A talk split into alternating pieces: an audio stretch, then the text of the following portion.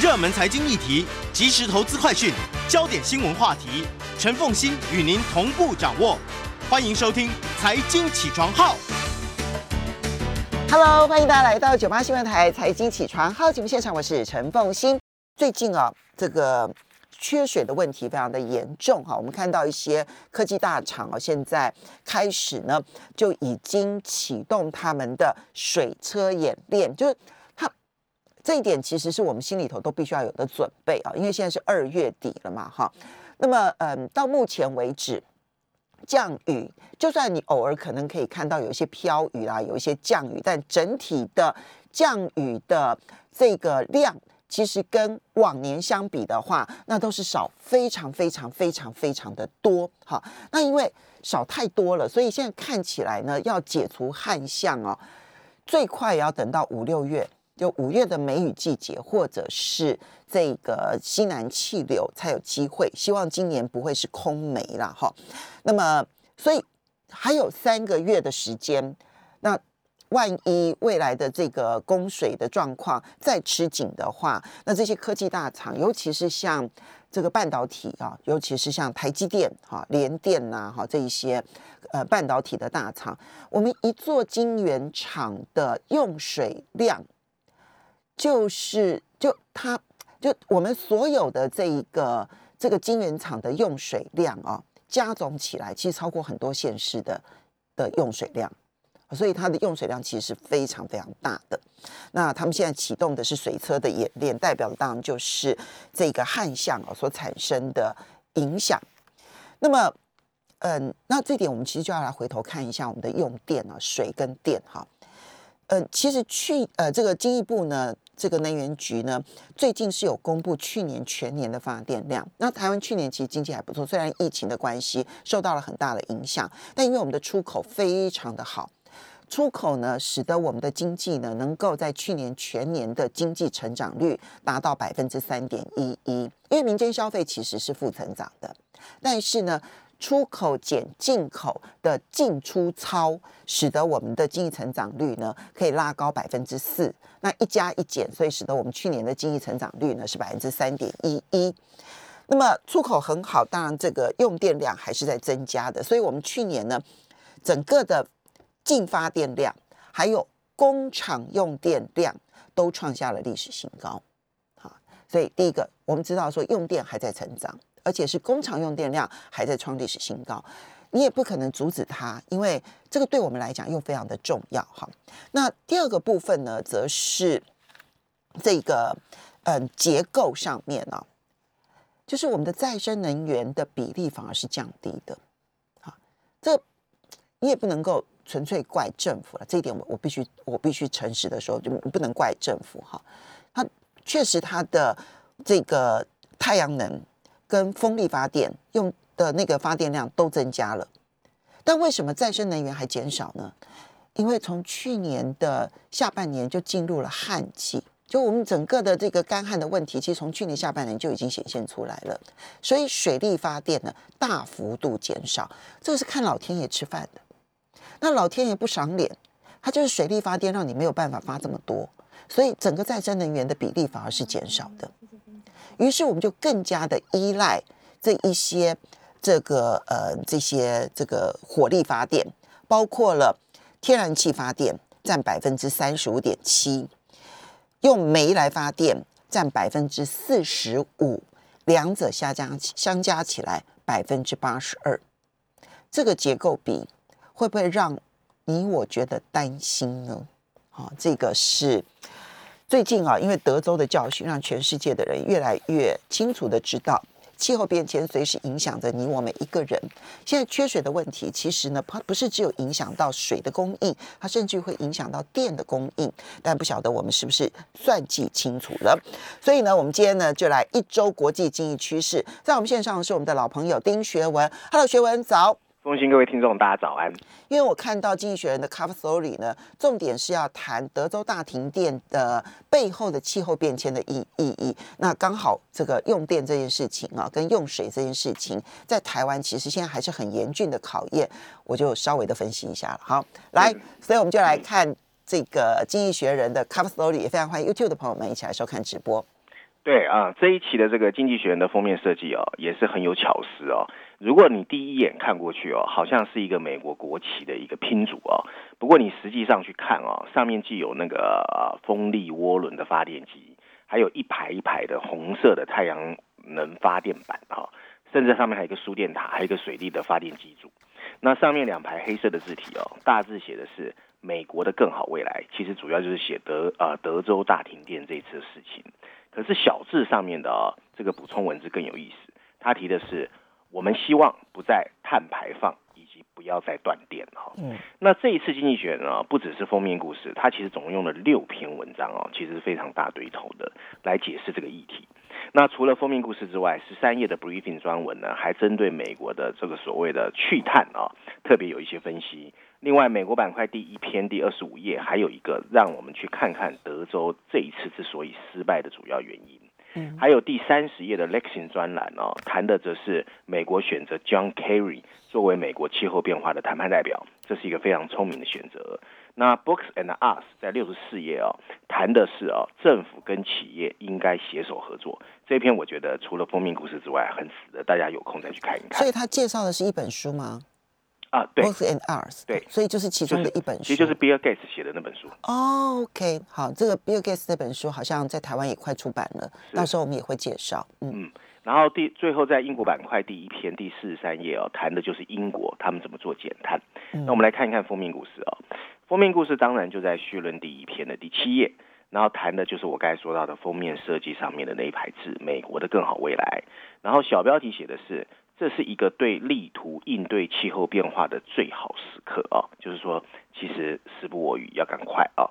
文章一开始他提到哦，德州啊一向对他自己与众不同感到引以为豪，可是在这一次冬季风暴的袭击下，他却面临了美国无法回避的能源困境。嗯，尽管没有人能确认这个突如其来的冷冻啊。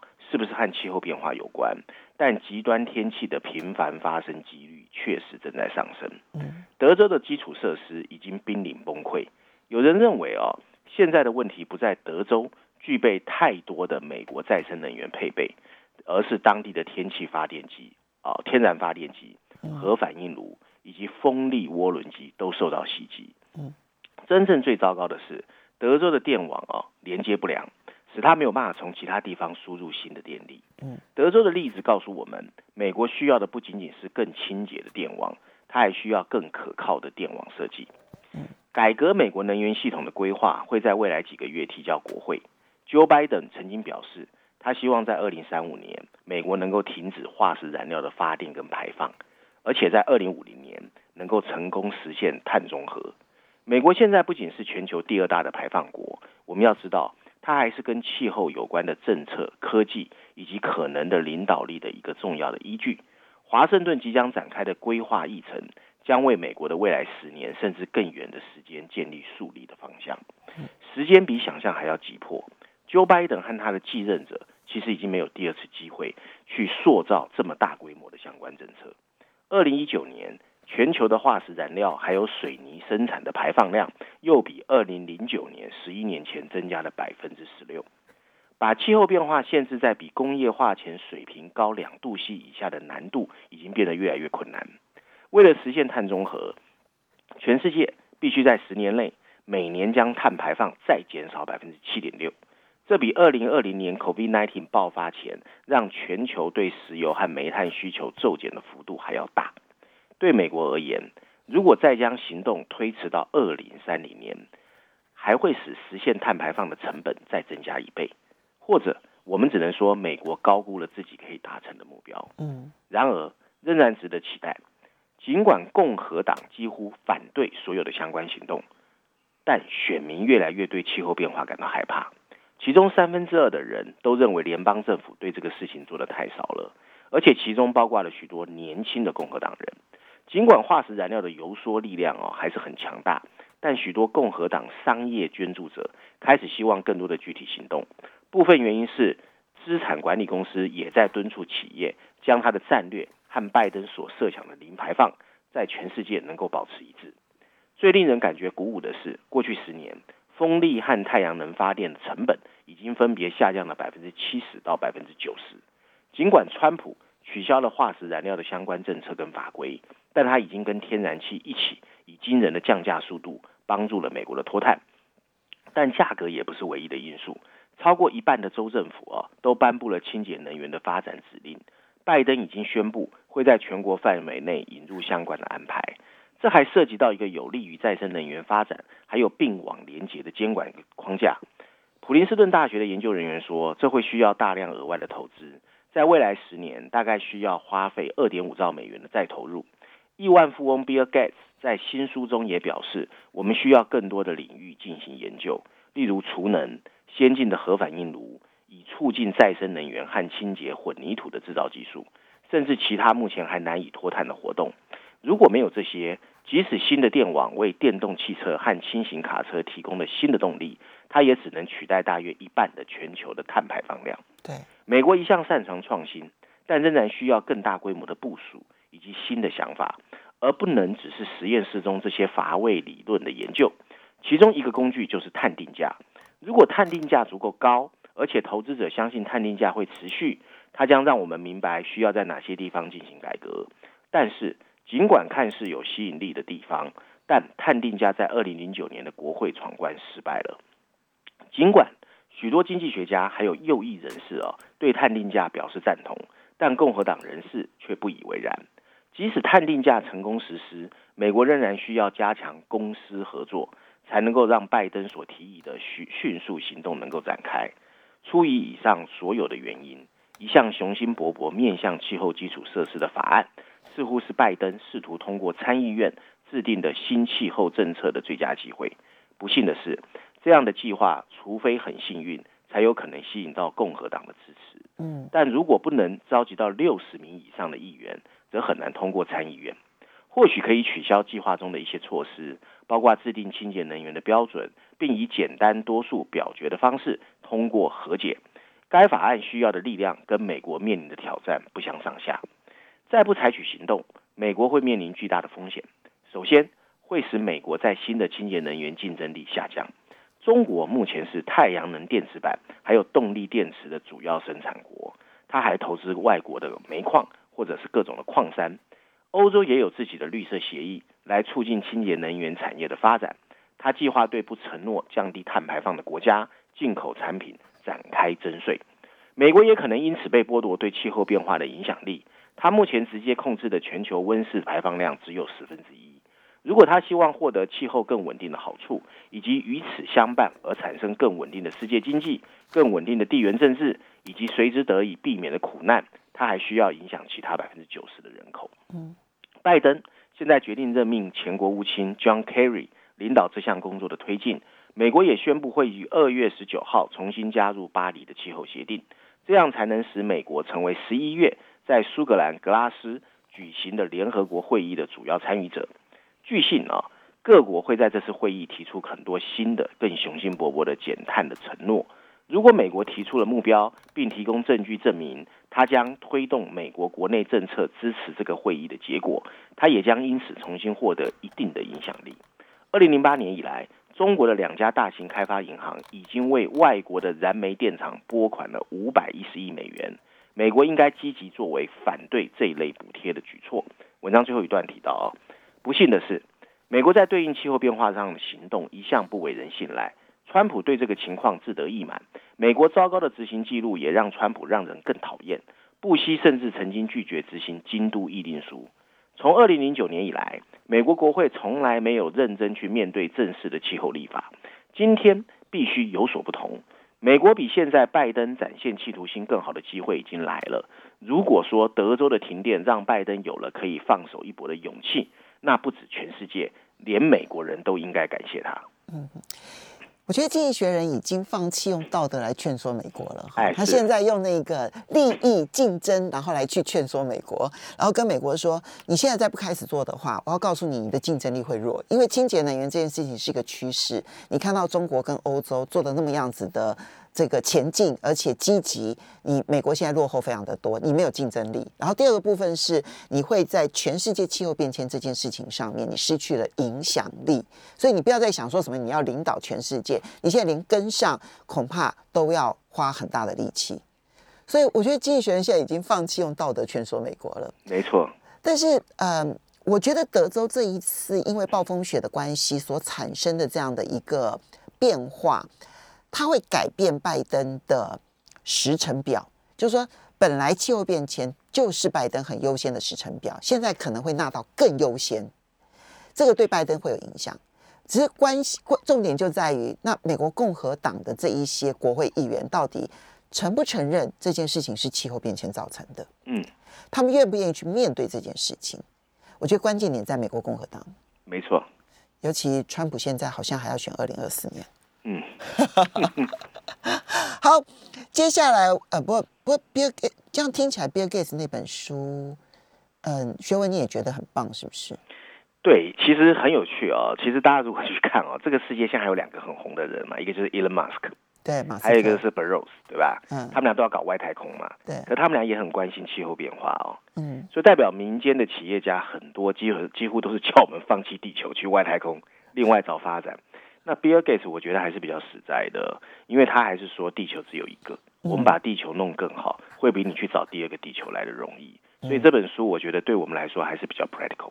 好的，接下来我们再来看到的是，你特别挑选了伦敦金伦敦金融时报的社论哦，要去谈半导体的民族主义这件事情，特别挑当然是基于台湾的因素。没错，其实我想就是凤心感受应该跟我一样。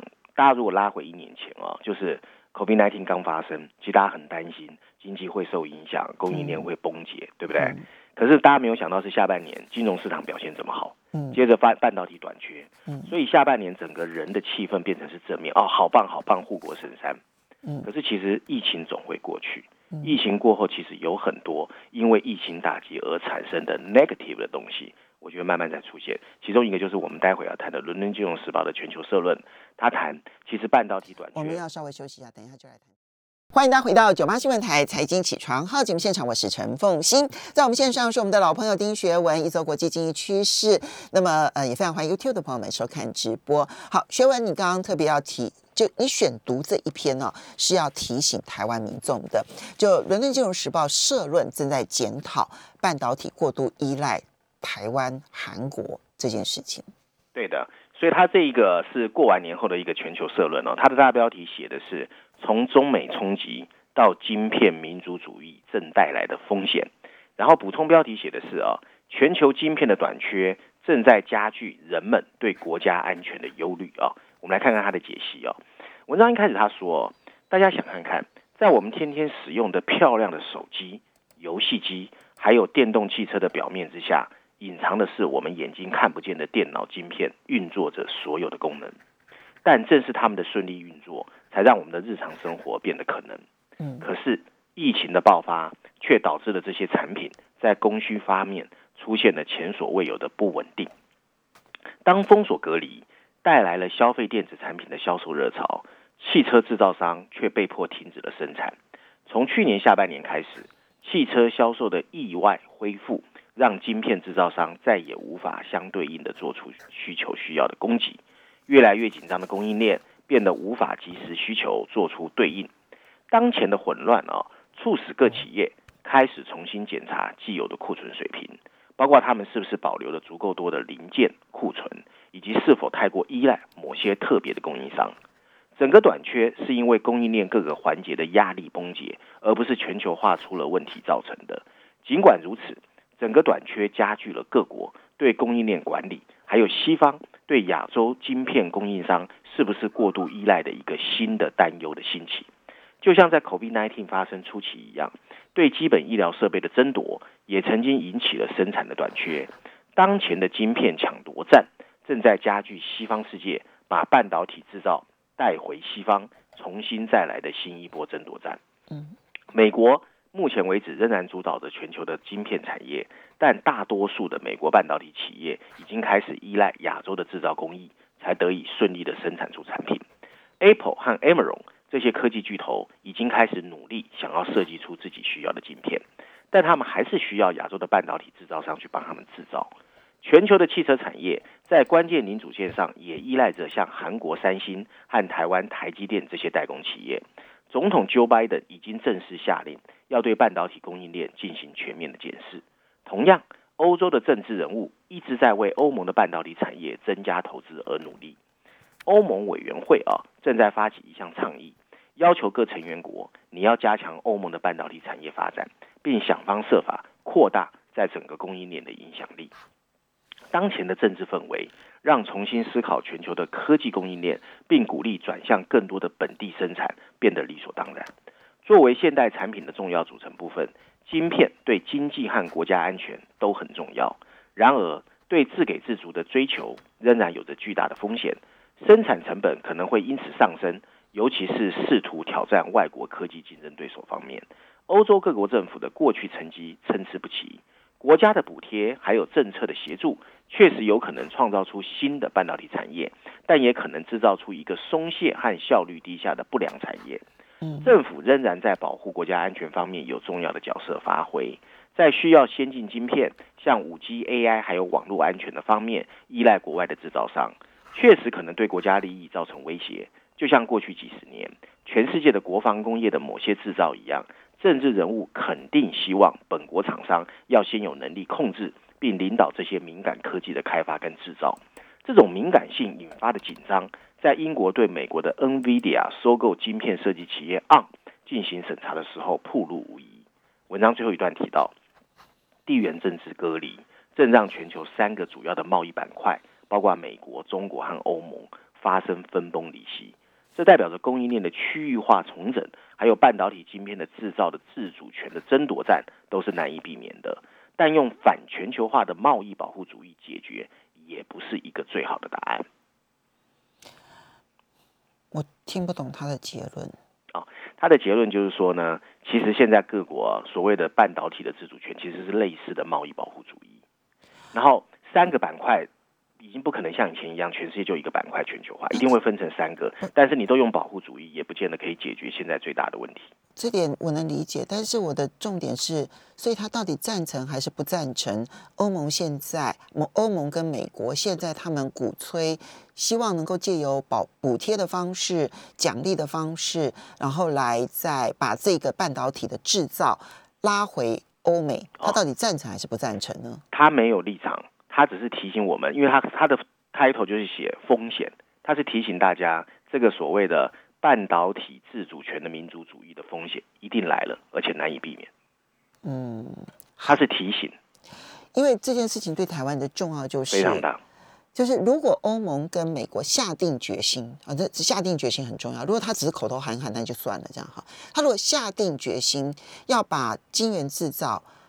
相当大一部分必须要拉回到欧美生产的话，对台湾冲击是非常大的。嗯，没错。因为我们当然知道说，在先进制程上面，现在台积电确实独步全球，否则的话，Intel 也不需要要呃考虑是不是要委外，对不对？哈，所以这一点确实它独步全球，而且确实也帮助非常的大。好，就是对于台湾的整体的发展。但问题是我们现在不管在五 G 上面，或者是在嗯车用的晶片。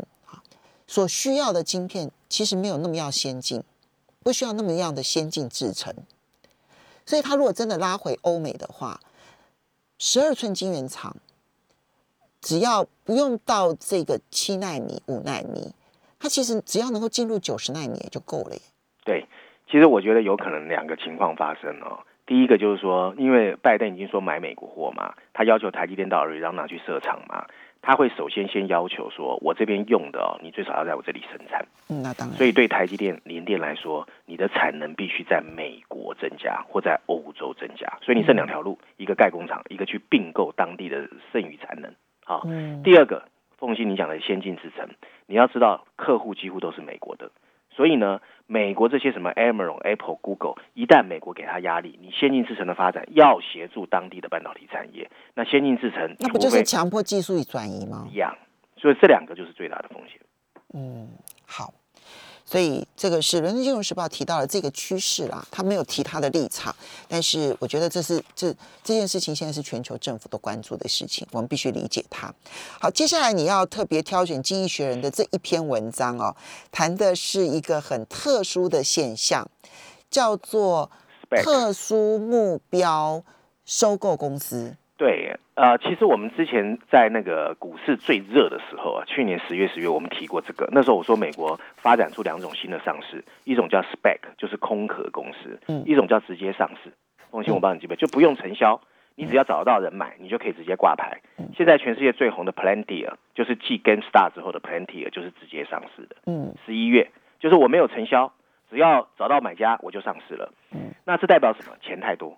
那这一期经济学人的第二个重点用了三篇文章，就在谈这个 spec，因为他募了非常非常多的钱。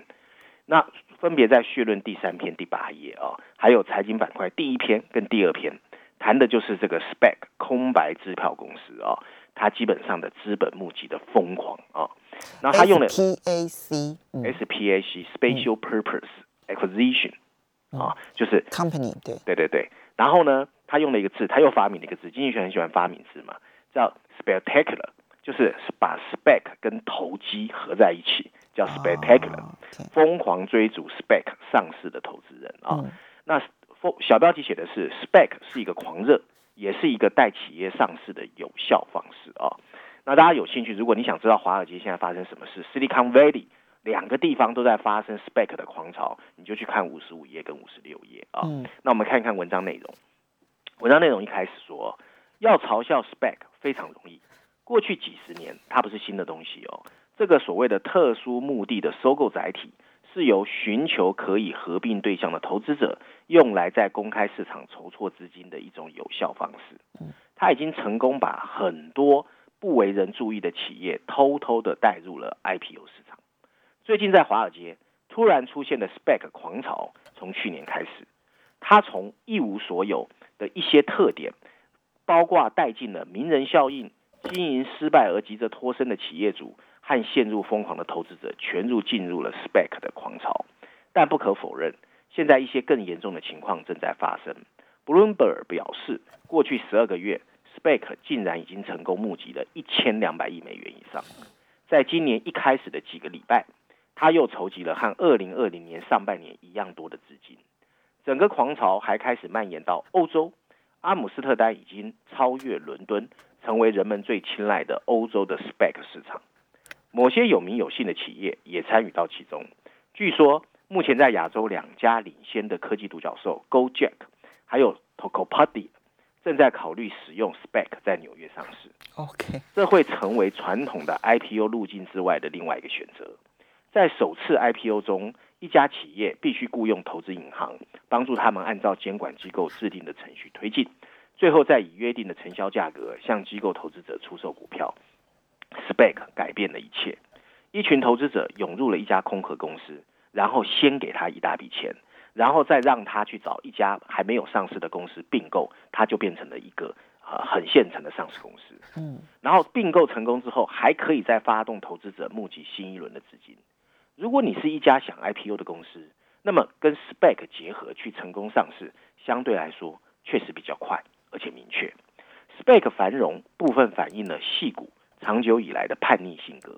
戏股的企业长期以来一直在抱怨着监管机构 IPO 的繁文缛节，投资银行收取五到七 percent 的费用也被大家抱怨太贵，因为他们掌控着承销价格的定价权，并常常被指控利用人为方式压低价格，这样他们才有空间去让给他们自己特有的华尔街的特定权。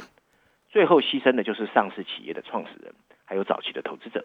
过去十多年，许多令人振奋的企业一直不愿意 IPO，而 SoftBank、软银的孙正义这些资金雄厚的创业投资者，也为他们提供了另外的资金选择。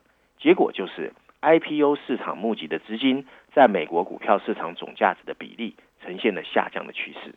无论如何，被压抑的公开上市公司终于迎来了释放。除了我们稍微休息一下，就 spec 这它其实可以有效率的让一些未上市公司来上市，但是它的负面是什么？我们休息一下，马上回来节目现场了。欢迎大家回到九八新闻台财经起床号节目现场，我是陈凤欣。在我们线上是我们的老朋友丁学文，他带来的《经济学人》的这些相关的文章，还有他昨天特别点名，呃，特别这个选读了《伦敦金融时报》的这个社论呢，有关于半导体民族主义这一部分。好，那我们来看《经济学人》，他特别解读了 SPAC SPAC 的这一个在华尔街的疯狂现象。Spec 是一个完全空壳的公司，就是你上市的时候呢，就直接告诉大家说，我的目的不是要经营任何事业，我的目的就是要去收购未上市公司的。嗯所以所有的投资人呢，在募资给 Spec 公司钱的时候，我根本不知道他是要去收购什么公司哦，我完全不知道。对，所以我只能够盲目的去信任这一批管理者，他能不能够找到一家最有潜力的未上市公司。对，那当然，它解决了一个问题，就是未上市公司在上市前，它其实要被剥好多层皮，然后经历非常痛苦的一些过程。那现在 Spec 去收购它之后，它就直接上市了，所以就减除了这一些过程，而且避免承销商的剥削，这个是好处的地方。但是现在热潮，经济学人拿来检讨，他绝对不是热捧这件事情啊，他当然是唱唱衰说小心哦，这个里面背后有问题。嗯，因为它是乌鸦嘛。对，嗯，对，不过其实啊，我们总体来说还是两个问题。第一个，钱太多对啊，钱太多，不知道去投资什么。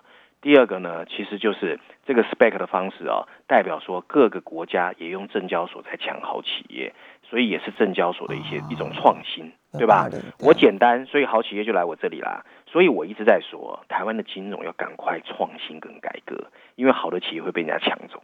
好，我们来看看他的说法啊。不管怎么样，因为资金狂潮，被压抑的 IPO 终于迎来了释放。嗯除了 Spec，甚至还有一些企业去尝试另外一种创新的方式，叫 Direct Listing，直接上市。嗯创始人和员工可以直接通过交易，向任何愿意出价的投资人出售股票。有一家高频的交易商专门做高频交易的哦，就通过这种方式帮助了两家科技独角兽 Slack 还有 Spotify 两家科技企业也 IPO 啦。嗯，但这些做法啊、确实经济学人开始乌鸦了哦，也有很大的风险。首先，SPAC 变成一个泡沫是有可能的，金融市场已经显示出了很多很多泡沫的迹象，这包括了最近的 GameStop 事件中散户投资者疯狂的行为，以及比特币在过年期间的价格飙升。如果通货膨胀出现，真的导致了利率的突然上升，那么整个快乐的音乐就会停止，那么 SPAC 的繁荣可能会突然结束。这不会给金融市场带来系统性的风险，但很多的企业会被牺牲，散户投资者会因此崩溃。第二个风险在 SPAC 的设计啊、它很可能会从有效率变成被剥削。典型的 SPAC 发起者可以用微不足道的成本获得股利的股份，中位数来说，就是说你完成合并之后，你自己可以拿到一个 call option，大概八 percent。嗯这意味着啊、即使合并后的股价下跌，他们还是会白白的赚钱。嗯而认股权证啊，被给呃被给予早期的投资人鼓励，并且还可以稀释外部股东的回报。而制度的设计不当，是 SPAC 企业股价不但比不过传统的 IPO 企业，甚至比不上整个市场平均表现的主要原因。要解决这些问题，需要投资者保持更高的警惕。他们应该要求 SPAC 的发起者放弃丰厚的股权收益，他们应该在其他投资者拿到回报之后，才可以去收取他们的认股权证。向早期投资者及长期投资人剥削的股份应该有所限制。这些改变既可以改善投资者的长期收益，也可以阻止发起更多不良的上市企业。一些 SPAC 项目，例如对冲基金经理人 Bill Ackman 推出的 SPAC，已经开始采用比较合理的条款啊。嗯文章最后一段提到，SPAC 繁荣充满了泡沫的味道，有些项目注定会以眼泪收场。但是通过正确的设计，SPAC 还是可以成为投资者熟悉而且有用的上市工具。他们为企业提供了更多上市的选择，并将鼓励监管机构还有投资银行改善 IPO 的复杂程序，还有监管的制度。投资人的理性冒险，企业令人振奋的募资进行，以及得以扩大公开市场，都是值得欢迎的。嗯，即使某些 spec 会失败，甚至不见踪影，但它背后的创意还有创新，还是值得我们鼓励。好，这个是 spec。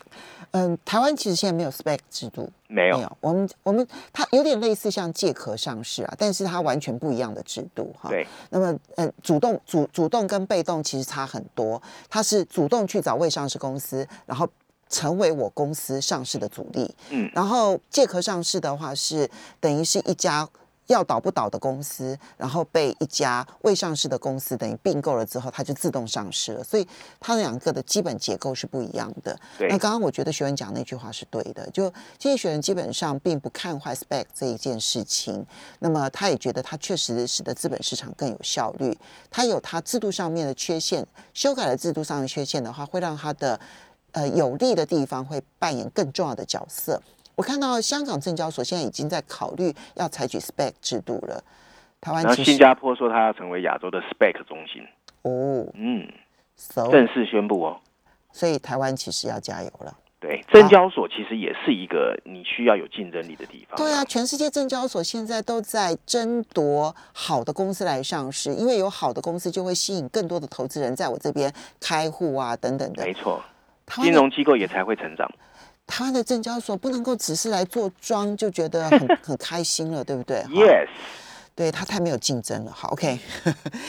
那，接下来我们再来看到的是《经济学人》你这一篇的要特别挑选的是茶馆专栏。对这一篇，其实我觉得是台湾非常值得看的哦。它是在二十四页的茶馆专栏，然后大标题写的就非常惊悚，叫做“如何杀掉一个民主政体”。可是这个民主政体讲的是台湾啊、嗯，然后小标题写的是“美国正在失去延缓中国攻击台湾的能力，盟友却拒绝接受现实”啊。我们来看一看，文章写的蛮直白的啦，但是我们就很客观来看一看经济学人怎么看啊。嗯他一开场说，对习近平来说，中国的崛起牵涉到很多面向的选择，但如果没有，但没有什么事情比攻打台湾这个亲美的民主政体更重要的事情了。如果有朝一日，习近平能够以征服者的姿态，搭上飘着五星旗的礼车，穿越台北的街头，他会成为继毛泽东之后，在共产党中最伟大的一个领导者。即使当时的台北街头会血腥空荡，占领台湾仍然是让中国跻身国际强权的指标，让其他国家不再敢违抗中国的意志。今天，台湾之所以可以存在七十一年，正是由于美国想把台湾作为制衡中国的一个关键。当然，台湾也因此得利，因为中国也在尽量避免战争。邓小平时代一直到现在，中国一直是试图以经济来牵绊台湾，但成效很有限。一国两制的招牌也在香港反送中之后彻底破产，但中国对和平统一也在失去耐心，看起来他们更倾向于冷酷的算计。从根本上来说，中国还没有出手，是担心台湾军队能够抵抗到美国前来救援。美国总统拜登和外交政策幕僚相当清楚美国在两岸僵局中的核心地位，因此拜登政府就任第四天，美国国务卿就谴责中国以军事、经济跟外交手段在威吓台湾，并重申美国对台湾的承诺坚若磐石。实际上，美国贺主侵台能力正在衰退，一个主要的原因是中国过去二十年来一心一意发展能够牵制美军所需的先进武器和科技。另一个原因是，习近平自己认为有历史天命，他利用民粹主义巩固了自己的权威。不过，民主主义同时也提高了进购的成本。美国学者和退休官员在一些论坛中赞许前总统川普批准逾一百七十亿美元的对台军售，并批评川普的幕僚忽视台湾安危，为了挑衅中国而高调声援台湾。美国智库外交关系协会 CFR 的会长叫 Rich Haas。这些学者型的外交人员曾经呼吁美国要终结战略模糊的策略。这种策略是在回应对台侵略时不做明确的承诺，目的是让台湾政治人物打消轻率行事的念头，并避免激怒中国。美国另外一个智库啊，叫战略及国家研究中心 CSIS 的中国及台湾安全专家 Bonnie Glaser，他也说，拜登政府提及中国及台湾议题时展现的决心。因为拜登政府非常担心出事，还有失算的可能性。嗯 Bonnie 担忧未来五到十年，两岸的飞机或船只有可能因为意外的碰撞以及蓄蓄意的军事冲突而发生一些冲突。这番话令人警觉。外交关系会的资深研究员 Robert Blackwell 就希望美国打造比较可靠的地缘经济的威慑，同时维持军事贺主。他说，美国和日本这些盟国应该明确表态。中国如果对台湾动武，将被驱逐出以美元为基础的金融和贸易体系。那么他的结论是什么？他的结论其实是说，其实啊、呃，如果中国觉得他付出，他一旦攻击台湾之后，需要付出的代价，他可以 take，他很可能随时会采取行动，所以蛮惊悚的。嗯，其可是也蛮合理的。嗯，嗯，可以提醒我们大家好好的来参考。我们要非常谢谢丁学仁带来这几篇文章，谢谢。